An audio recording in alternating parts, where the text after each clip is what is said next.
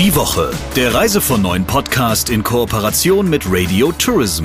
Mehr News aus der Travel-Industrie finden Sie auf reisevon9.de und in unserem täglichen kostenlosen Newsletter.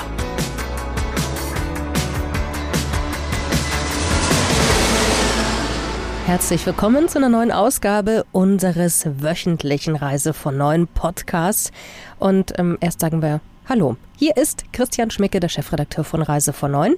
Und die Chefin von Radio Tourism, Sabrina Gander. Jetzt sprechen wir natürlich über die ITB auch in dieser Ausgabe. Natürlich deshalb, weil ich meine, das ist der große Branchentreff.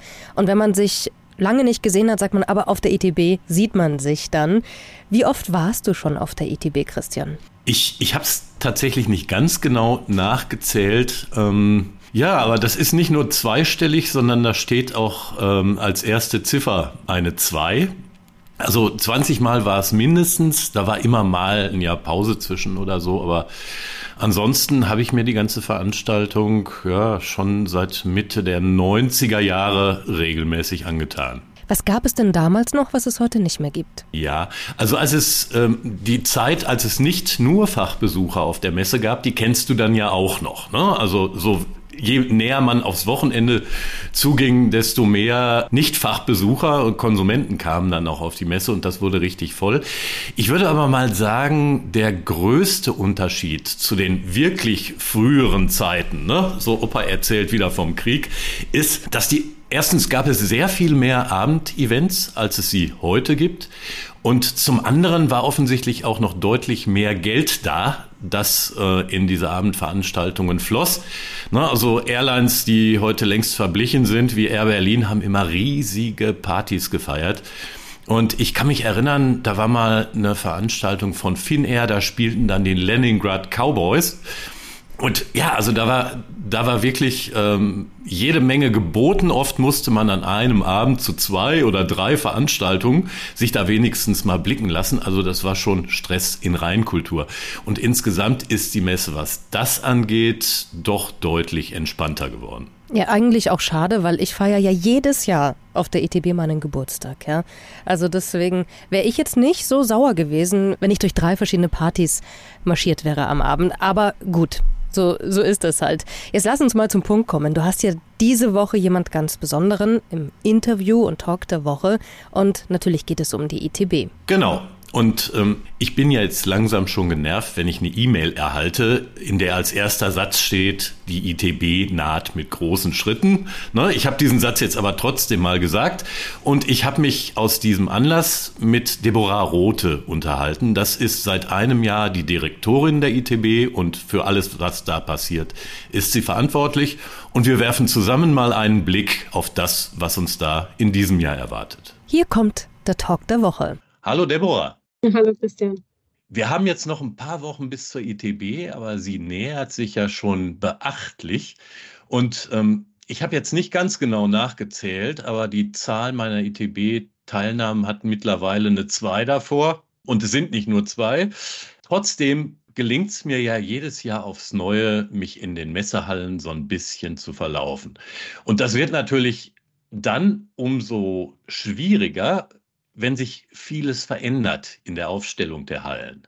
Wie ist das in diesem Jahr? Muss ich mich da auf viele Neuerungen einstellen auf meine alten Tage? Ich würde sagen, es wird äh, vielleicht sogar einfacher, denn ähm, wir haben gute Neuigkeiten. Wir sind zurück in voller Stärke. Wir sind wirklich auf gutem Weg unterwegs. Wir haben den Rundlauf nämlich wieder schließen können. Also für altbekannte ITB Berlin-Besucher, und da schließe ich dich mit den ähm, zweistelligen Besuchen auch mal mit ein, ähm, können wir verkünden, dass wir eben diesen klassischen Rundlauf, nämlich auch die Hallen, fünf Hallen sind es insgesamt, die 8.2, 10.2, 11.2, als auch die 10.1 hoch bis zur 18 zum Eingang Nord wieder schließen können, beziehungsweise öffnen können. So, der mhm. Rundlauf mhm. schließt sich, aber die Hallen öffnen sich, weil wir doch ähm, wieder sehr viel Nachfrage hatten, die wir jetzt äh, glücklicherweise auch bedienen können damit.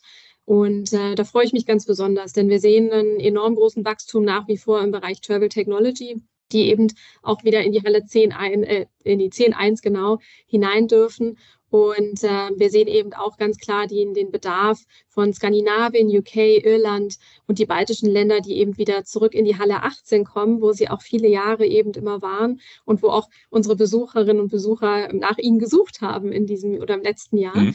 Und ähm, wir haben gleichzeitig eben auch in der Halle 11.2, 10 und 8.2 unter anderem unsere Länder Niederlande und Luxemburg als auch ähm, das Segment Kulturtourismus und äh, Mais und Business Travel jetzt verankert, weil eben die Kombination gerade in der Nähe zum Travel Technology Bereich auch ganz besonders interessant. Okay, da hast du mir jetzt schon fast einen Teil meiner nächsten Frage vorweggenommen oder vielmehr die Antwort darauf. Wie hat sich denn die Nachfrage bei den Ausstellern in diesem Jahr entwickelt? Sehr gut. Wir haben wirklich eine sehr hohe Nachfrage erlebt, besonders nach dem Restart, nach dem Neustart im letzten Jahr, nach ja, drei Jahren, in denen wir die Tore nicht öffnen durften und jetzt aber final dann in 23 wieder starten durften und äh, gesehen haben, dass nach einem ersten Anfang nach auch großer Freude. Ich muss sagen, die ITB Berlin 23 war wirklich gefüllt von unglaublich viel Freude, zurück zu mhm. sein, mhm. Wiedersehensfreude.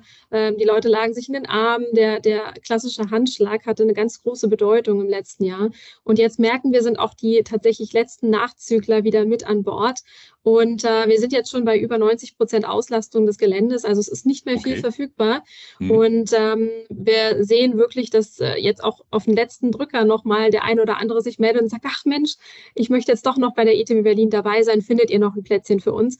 Und da sind wir jetzt auf jeden Fall noch ähm, in den letzten Zügen und sind Stand heute bei über 164 Länder und Regionen und ähm, freuen uns hier vor allem auch im Wachstum eben aus den arabischen Ländern ganz stark, eben äh, Abu Dhabi, Dubai, Oman als unser Gastland natürlich.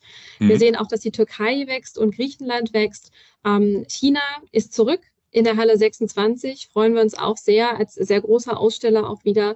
Und ähm, gleichzeitig haben wir eben die große Änderung im Hub 27, der jetzt unsere neue Dachhalle mit Slowenien ist. Das wird also auch ein ganz schönes neues Konzept. Hier konnten wir jetzt Deutschland eben auch zusammenbringen und das freut uns ganz besonders. Sag mal, aber Kanada ist noch nicht wieder zurück oder bin ich da falsch informiert? Kanada ist ähm, zusammen mit den USA in einem sogenannten USA-Kanada Pavilion. Okay. Und äh, man muss dazu sagen, dass viele kanadische Aussteller eben auch eigenständig kommen. Also unter anderem zum Beispiel Canada Air ist, äh, mhm. ist vertreten. Würdest du denn sagen, dass sich das Konzept, das ja im vergangenen Jahr erstmals gestartet ist, die Messe zu einer reinen Fachbesuchermesse zu machen, bewährt hat? Das Konzept ist definitiv aufgegangen und das Feedback, was wir erhalten haben, war durchweg positiv, weil wir diese Entscheidung nicht erst letztes Jahr kurz vor der ITB Berlin getroffen haben, sondern auch schon in den vergangenen Jahren, auch vor Covid, schon viele Gespräche geführt hatten und unsere Ausstellerinnen und Aussteller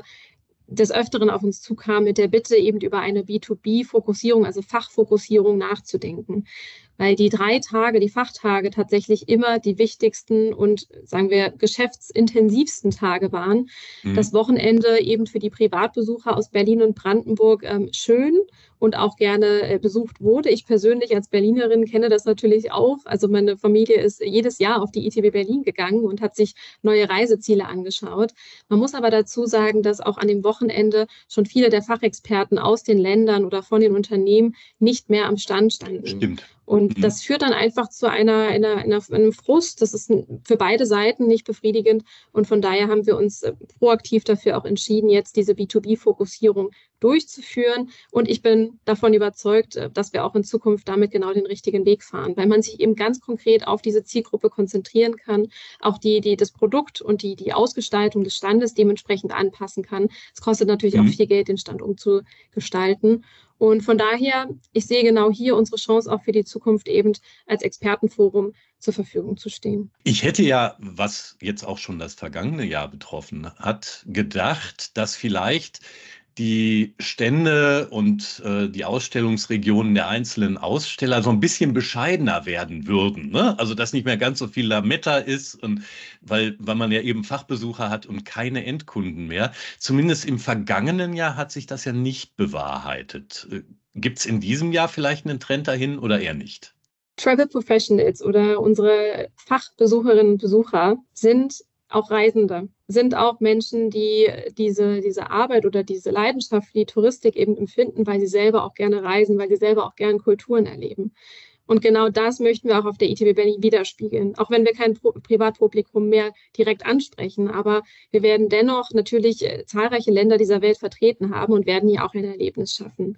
Und genau das wollen auch unsere Ausstellerinnen und Aussteller spiegeln. Sie wollen eben ihre Länder repräsentieren und das machen sie bestmöglich. Mhm. Und genau deshalb werden die Stände auch in Zukunft sehr schön sein, ästhetisch schön sein, trotzdem sie einen, einen, einen anderen, ein anderes Ziel verfolgen, nämlich die Möglichkeit, Meetings zu gestalten, die Möglichkeit, eben ihr, ihr Produkt zu präsentieren auf einer Fachebene, aber gleichzeitig eben nach wie vor bunt und mit viel Gestaltungsfreiraum und auch Events am Nachmittag übrigens. Und wir sehen eben, dass vor allem auch ähm, die, die spannende Entwicklung, wir haben inzwischen 87 Prozent unserer Aussteller, die aus dem Ausland kommen und sind bei mhm. knapp 13 Prozent aus dem Inland.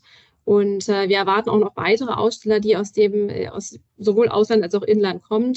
Und wir merken, dass wir auch in den Zahlen, was die Ticket Käufer angeht. Also wir sind ja schon gestartet mit dem Ticketkauf. Wir hatten im letzten Jahr knapp über 90.000 Besucher und wir sehen jetzt schon, dass wir zum Zeitpunkt jetzt vor einem Jahr sind wir heute schon weiter. Das heißt, wir gehen davon okay. aus, dass wir sogar noch mehr Besucherinnen und Besucher vor Ort begrüßen dürfen. Ja, das klingt ja danach, dass die Messehallen nach wie vor gut gefüllt sein werden. Und es gehört ja auch in, in vielen Kulturen und in manchen Ecken der Welt mehr als in anderen dazu, dass man dokumentiert und demonstriert, dass man sozusagen groß und reich ist. Und das wird sich dann wohl auch auf der ITB 2024 widerspiegeln. Dann lass uns doch vielleicht mal einen kleinen Blick auf den ITB-Kongress werfen. Welche sind denn da in diesem Jahr die Schwerpunkte?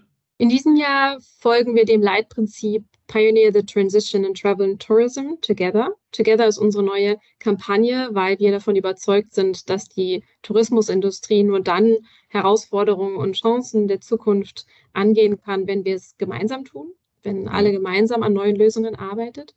Und wir haben im letzten Jahr viel über das Thema Transformation gesprochen und sind davon überzeugt, dass sehr viele neue Konzepte und Lösungen entwickelt wurden. Und jetzt kommen wir eben in die Transition. Jetzt geht es darum, diese Dinge in die Umsetzung zu bringen und aktiv zu werden. Vieles ist schon passiert. Wir sehen hier aber ein großes Potenzial nach wie vor, und das ist eines unserer größten Themen im Bereich künstliche Intelligenz. Das äh, schwirrt überall herum, viele reden drüber. Es ist aber doch noch sehr viel äh, spekulativ. Es ist noch, na, es sind viele Dinge schon gelaufen, es ist schon viel mhm. in die Umsetzung gebracht, aber es gibt doch noch Bedarf an, an, ich sag mal, Werkzeug, was man an die Hand bekommt. Das betrifft zum einen die Destination, das betrifft aber auch eben Reiseveranstalter, Reisebüros. Also es gibt noch enorm viel Potenzial. Und deswegen fokussieren wir uns ganz stark ähm, unter anderem auf das Thema künstliche Intelligenz, haben hierfür auch einen ganz eigenen sogenannten Track, also eine, eine Programmabfolge im ITB mhm. Berlin Kongress und in dem werden wir vor allem darüber sprechen, wie eben die Tourismusindustrie künstliche Intelligenz noch weiter ähm, verankern kann, welche Lösungen es gibt und ähm, wie man diese eben für sein persönliches Unternehmen nutzen kann. Zum Beispiel werden wir hier einen Vortrag von Beshad Besadi, dem Vice President of Engineering ähm, von Google Cloud haben. Er gilt als sogenannter Mr. AI in der Branche und wird am 5. März, okay. also am ersten Tag, auf der Orange Stage sein, in der Halle 7.1. A, genau. Und wir haben den ähm, CEO von Booking.com, Glenn Vogel, äh, der über die Zukunft des Reisens sprechen wird. Und da wird sicherlich auch künstliche Intelligenz ähm, eine, eine Rolle spielen, ebenfalls am 5. März auch auf der Orange Stage. Neben dem großen Thema Digitalisierung, künstliche Intelligenz sprechen wir selbstverständlich auch über das Thema Nachhaltigkeit. Das mhm. ähm, betrifft uns ebenso ein Riesenthema, viele Dinge, die wir angehen müssen, aber auch schon viel, was passiert. Also es wird ja auch schon viel über, zum Beispiel bei der Lufthansa, über das Thema SAFs, also Sustainable Aviation Fuels geforscht. Ähm, es passiert auch schon viel in der Hotellerie in Bezug auf nachhaltige Konzepte. Ich meine, wir selber, das äh, wirst du wahrscheinlich auch schon erlebt haben im Hotel, ähm, dass man selber entscheiden kann, wie oft lasse ich ähm, die Handtücher wechseln, wie oft möchte ich, dass ein Zimmer gereinigt wird. Man kann hier auch selber als Konsument schon viel mehr in die Verantwortung gehen. Und hier gibt es verschiedene Konzepte, auch beim Thema Beschaffung ähm, durch lokale ähm, äh, Fachkräfte oder auch Beschaffung von lokalem F&B. Und ähm, vielleicht um das abzuschließen, hier werden wir definitiv ähm, über das Thema nachhaltige Konzepte sprechen. Mhm. Wir werden aber auch sicherlich über geopolitische Krisen und ähm, über eben auch die Verbindung zur Digitalisierung sprechen. Also ein rundum buntes und vielseitiges Programm und wir freuen uns über viele Vorträge, unter anderem durch Booking, durch Focusrite, durch die Hotelplan Group, ähm, Trigema und zum Beispiel auch die Travel Foundation. Mhm. Also ich sehe schon, ihr habt da eine ganze Reihe von Hochkarätern zu den aktuellen Themen parat. Das ist ganz sicher eine interessante Geschichte.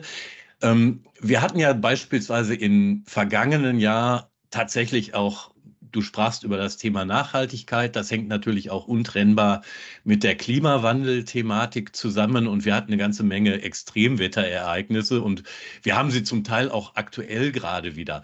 Wird denn das Thema, wie entwickle ich als Zielgebiet, aber als Branche auch so eine gewisse Resilienz gegen die Dinge, die sowieso unabwendbar sind, auch eine Rolle spielen? Sicherlich werden wir in den verschiedensten ähm, Kongressprogrammpunkten auch über das Thema Resilienz in der Tourismusindustrie sprechen. Ich meine, die Industrie hat sich ganz klar bewiesen als äußerst resilient und auch so unsere Reisenden, Privatkunden. Denn mhm. ähm, trotzdem sehr viel derzeit in der, in der Welt passiert, sei es äh, geopolitisch als auch eben ähm, ökologisch. Wir sehen ganz klar, dass Menschen reisen wollen und dass sie trotz all der Herausforderungen immer wieder auf diese Art von, sagen wir, Grundbedürfnis zurückgreifen. Und die Reiselust ist, ist größer denn je, vor allem nach der Corona-Pandemie. Und wir werden einige dieser Themen definitiv auch im Kongress diskutieren und äh, mhm. werden auch sehen, wie eben auch der Reisende von, von morgen ähm, unterwegs sein wird. Ist denn euer Optimismus tatsächlich so ausgeprägt, dass sich das Reiseverhalten auch in nicht der allernächsten Zeit, aber mittelfristig sehr positiv entwickeln wird? Denn in vielen Ländern stehen ja durchaus manifeste wirtschaftliche Schwierigkeiten an. Und äh, wir merken ja auch bei uns in Deutschland, dass sich vielleicht nicht mehr jeder, der es vor ein paar Jahren noch konnte, das Reisen leisten kann.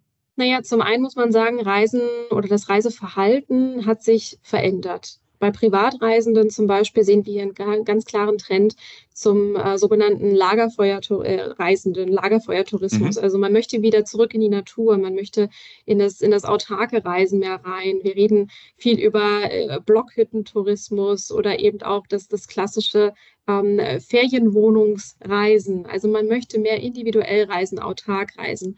Ähm, Im Geschäftsreisetourismus sehen wir klar den Wandel in Richtung Blended Travel, wie wir es gerne nennen. Also die Verbindung zwischen Dienstreise und Privatreise. Diese werden dadurch länger und konsolidierter, aber weniger. Mhm. Und was man generell beobachtet, ist, dass sich eine Entwicklung in Richtung mehr Komfort ergibt. Also gerade auch bei Privatreisenden. Es werden viel auf flex, flexible Preise, flexible Raten gesetzt, aber eben auch die klassische Premium Economy ähm, Klasse in der Airline zum Beispiel ist auf einem Allzeithoch, weil sie eben einfach viel stärker wahrgenommen wird als früher. Und gleichzeitig ähm, kann man sagen, dass Reisen, vor allem wenn man nachhaltig reisen möchte, teurer wird. Ja, mhm. das liegt daran, weil eben Nachhaltigkeit auf beiden Seiten in der Verpflichtung steht. In der Industrie selber, auf fachlicher Seite sind wir dafür verantwortlich, neue Lösungen zu entwickeln, eben auch in die Forschung zu gehen und neue nachhaltige Konzepte zu bieten. Als Konsument selber bin ich eben aber auch in der Verantwortung, diese nachhaltigen Produkte auch wahrzunehmen. Als Beispiel, ähm, das machen viele Airlines, wir auch als ITB Berlin bieten eine Kooperation mit Atmosphäre zur Kompensation der CO2-Emissionen an. Die wird derzeit bei der ITB Berlin, kann ich sagen, schon weit mehr genutzt als noch vor fünf Jahren. Okay. Allerdings sehen wir auch bei Airlines, da gibt es auch verschiedene Statistiken zu, dass wir teilweise noch unter 20 Prozent der Buchenden sind, die überhaupt diese Möglichkeit wahrnimmt. Und da gibt es Möglichkeiten. Also sie liegen bereits schon im Markt, aber sie müssen noch stark nachgefragt werden. Und sicherlich ist das auch eine Preisfrage. Es gibt aber auch viele Regionen, ähm, die derzeit auf einem sehr guten Level, ähm, was, was günstige Angebote angeht. Und wir haben natürlich auch viele Reiseveranstalter, die Frühbucherrabatte anbieten, Hotels, die viel mehr werben, auf ihrer eigenen Hotelwebsite zu buchen, wo man auch sehr gute Angebote bekommt, zum Beispiel über sogenannte Mitgliedschaften. Dann lass uns doch vielleicht vom allgemeinen Ausblick noch mal ein bisschen zurück zur Messe selber gehen.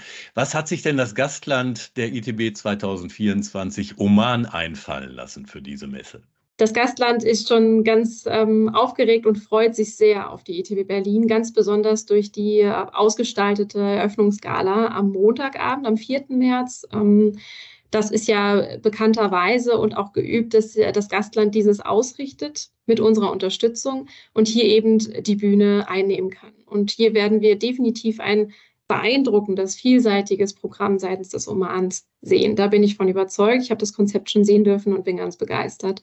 Dazu kommt, dass wir natürlich auch die kulinarische Begleitung ähm, nach der Show haben werden. Also der Oman mhm. hat sich hier schon einige tolle Gedanken zu gemacht. Der Oman wird in der Halle 2.2 mit über 800 Quadratmetern vertreten sein. Also wirklich in sehr großer Fläche. Sie haben sogar verdoppelt für dieses Jahr, um eben möglichst viele Partner mitbringen zu können und haben noch einen zweiten Stand in der Halle 4.1 im Bereich Adventure Travel, weil das ein ganz großer Bereich, ganz großer Zweig im Oman ist. Und sie werden eben auch ähm, zum Beispiel das Royal Oman Symphony Orchestra mitbringen. Also ist auch was für die Ohren mit dabei. Da kann man sich auf jeden Fall sehr drauf freuen. Also da sehen wir auch eine Fortsetzung des Trends, das ganz groß aufgefahren wird, ähm, auch wenn keine Endkunden mit dabei sind. Ne? Also die fehlen denen offensichtlich auch nicht, so wie es aussieht. naja, man muss dazu sagen, dass natürlich all die Besucherinnen und Besucher, die vor Ort sind, auch als äh, natürlich erstens werden sie es in, ihren, in ihrem Alltagsgeschäft mit aufnehmen. Es geht ja auch darum, dass der Oman sich natürlich auch verkauft, dass sie klar präsentieren mhm. können, was das Land zu bieten hat. Und gleichzeitig sind sie natürlich auch Botschafterinnen und Botschafter wie auch Mittler. Und ähm, umso mehr ich selber auch erleben kann und sehen und hören und schmecken kann, wie ein Land äh, sich präsentiert, desto besser kann ich es natürlich auch verkaufen und auch an, an, an meine Endkonsumenten eben weitergeben. Und nur um einen kleinen Einblick zu geben, ähm, einfach um die Vorfreude vielleicht etwas zu wecken, der Oman ist unglaublich vielseitig. Also der Oman schaut auf über 5000 Jahre Geschichte zurück, auf fünf UNESCO-Weltkulturerbe und viele kulturelle Stätten. Ähm, es gibt vielseitige Naturspektakel, zum Beispiel über 3000 Kilometer lange Küstenstreifen mit Traumständen. Man kann dort Wassersporttätigkeiten aus, äh, ausführen, aus, ausleben. Man kann über Klippen und markante Aussichtspunkte schauen. Wir reden über eine auch große Tiervielfalt, über Delfine, Wale, Meeresschildkröten. Also mhm. es ist sehr vielseitig und es bietet jede Menge für eigentlich jede Art von Reisenden. Warst du denn schon in eurem aktuellen Gastland? Noch nicht, aber es steht für 2024 auf meiner Agenda. Das klingt nach einem guten Plan. Ich habe da noch ein Thema, das im vergangenen Jahr so ein bisschen hochgekommen ist. Wir hatten ja nach 2020 erstmal eine gewisse Zeit, da musste die ITB ja einfach äh, digital und rein digital stattfinden. Und ihr habt dann gesagt, wir wollen auf ein hybrides Modell umschwenken. Das heißt also, natürlich steht die Präsenzmesse im Vordergrund, aber ihr habt auch ein ähm, Content-Konzept entwickelt, das sich ITB 360 Grad nennt und das nicht nur zur Messe funktionieren soll, sondern auch unterjährig. Was ist daraus geworden und wie wird das angenommen? Das läuft und das wird sehr gut angenommen. Das ist ähm, unabhängig von der Veranstaltung eine ganzjährige Plattform, um sich eben über die Touristik zu informieren und das eben 360 Grad. Uns geht es dabei vor allem darum, dass wir in alle Richtungen schauen, dass wir die Themenvielfalt aus der Tourismusindustrie abbilden können. Und das tun wir unter anderem auch mit Podcasts, als auch mit verschiedenen äh, Newsroom-Beiträgen, also wirklich auch inhaltliche Beiträge über Studien mhm. und über Videos. Und hier haben wir eben auch die Möglichkeit, aus dem Gesamten zu schöpfen, aus der ITB-Marke, nämlich nicht nur aus Berlin, sondern auch aus den Fachmärkten Indien, ähm, Singapur und China. Und hier sehen wir in der Zukunft auf jeden Fall noch mehr Potenzial und werden hier auch noch weiter in die Märkte hineingehen. Wir haben hier immer einen, ein monatliches Thema über das ganze Jahr hinweg mhm. und ähm, setzen eben immer pro Monat einen ganz speziellen Fokus.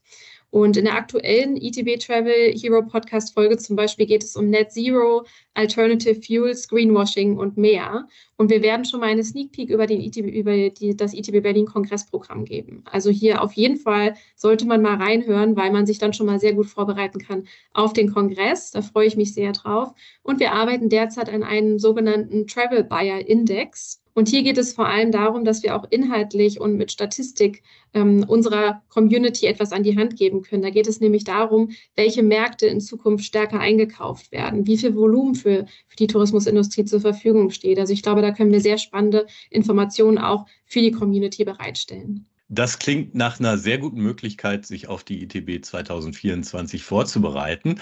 Und um ein bisschen Eigenwerbung zu betreiben, will ich an dieser Stelle auch nicht vergessen, dass wir ab nächster Woche in jedem unserer Newsletter täglich ein ITB-Special haben werden. Liebe Deborah, vielen Dank für die spannenden Einblicke und wir sehen uns auf der ITB. Vielen Dank, Christian. Ich freue mich. Wir hoffen also, lieber Christian, du verirrst dich in diesem Jahr nicht so arg auf der ETB wie sonst vielleicht. Und jetzt lass uns doch noch mal darüber reden, was noch wichtig ist. Ein, ähm, ich würde mal sagen, kein alltägliches Thema kommt jetzt. Ja, ob ich mich wieder verirre oder nicht, da schauen wir mal. Das erzähle ich euch dann nachher. Oder vielleicht auch nicht. Eigentlich ein Randthema, ein bisschen kurios ist es auch. Die BBC wusste am Dienstag zu berichten, dass auf Sansibar Bier und Spirituosen knapp werden. Das Ganze hat seinen Hintergrund offenbar darin, dass Lizenzen lokaler Importeure von Alkoholikern nicht erneuert worden waren. Das muss die Regierung tun. Und nun herrscht auf der Insel eine Knappheit an alkoholischen Getränken. Das führt dazu, dass Hotels und Bars im Norden der Insel zum Teil nur noch Softdrinks ausschenken können. Und das führt sowohl bei den Touristen als auch bei den Hoteliers nachvollziehbarerweise zu Unzufriedenheit. Übrigens können die Leute auf Sansibar diese Import Knappheit nicht einfach durch eine eigene Produktion ausgleichen, denn auf der mehrheitlich muslimischen Insel darf kein Alkohol produziert werden. Da braucht man jetzt ganz schnell eine gute Marketingidee, sowas wie die Detox-Insel des Jahres 2024 oder so. Was äh, für ein Thema, das erschüttert natürlich die Gemüter. Wir hören uns nächste Woche wieder, freuen uns darauf und ähm, dann natürlich auch mit einem frischen Talk der Woche. Und wie immer sind Sie aufgefordert und wir freuen uns über Lob, Kritik, Anregung und auch ein Like auf allen Podcast-Plattformen. Die Woche, der Reise von neuen Podcast in Kooperation mit Radio Tourism. Mehr News aus der Travel Industry finden Sie auf reisevon9.de und in unserem täglichen kostenlosen Newsletter.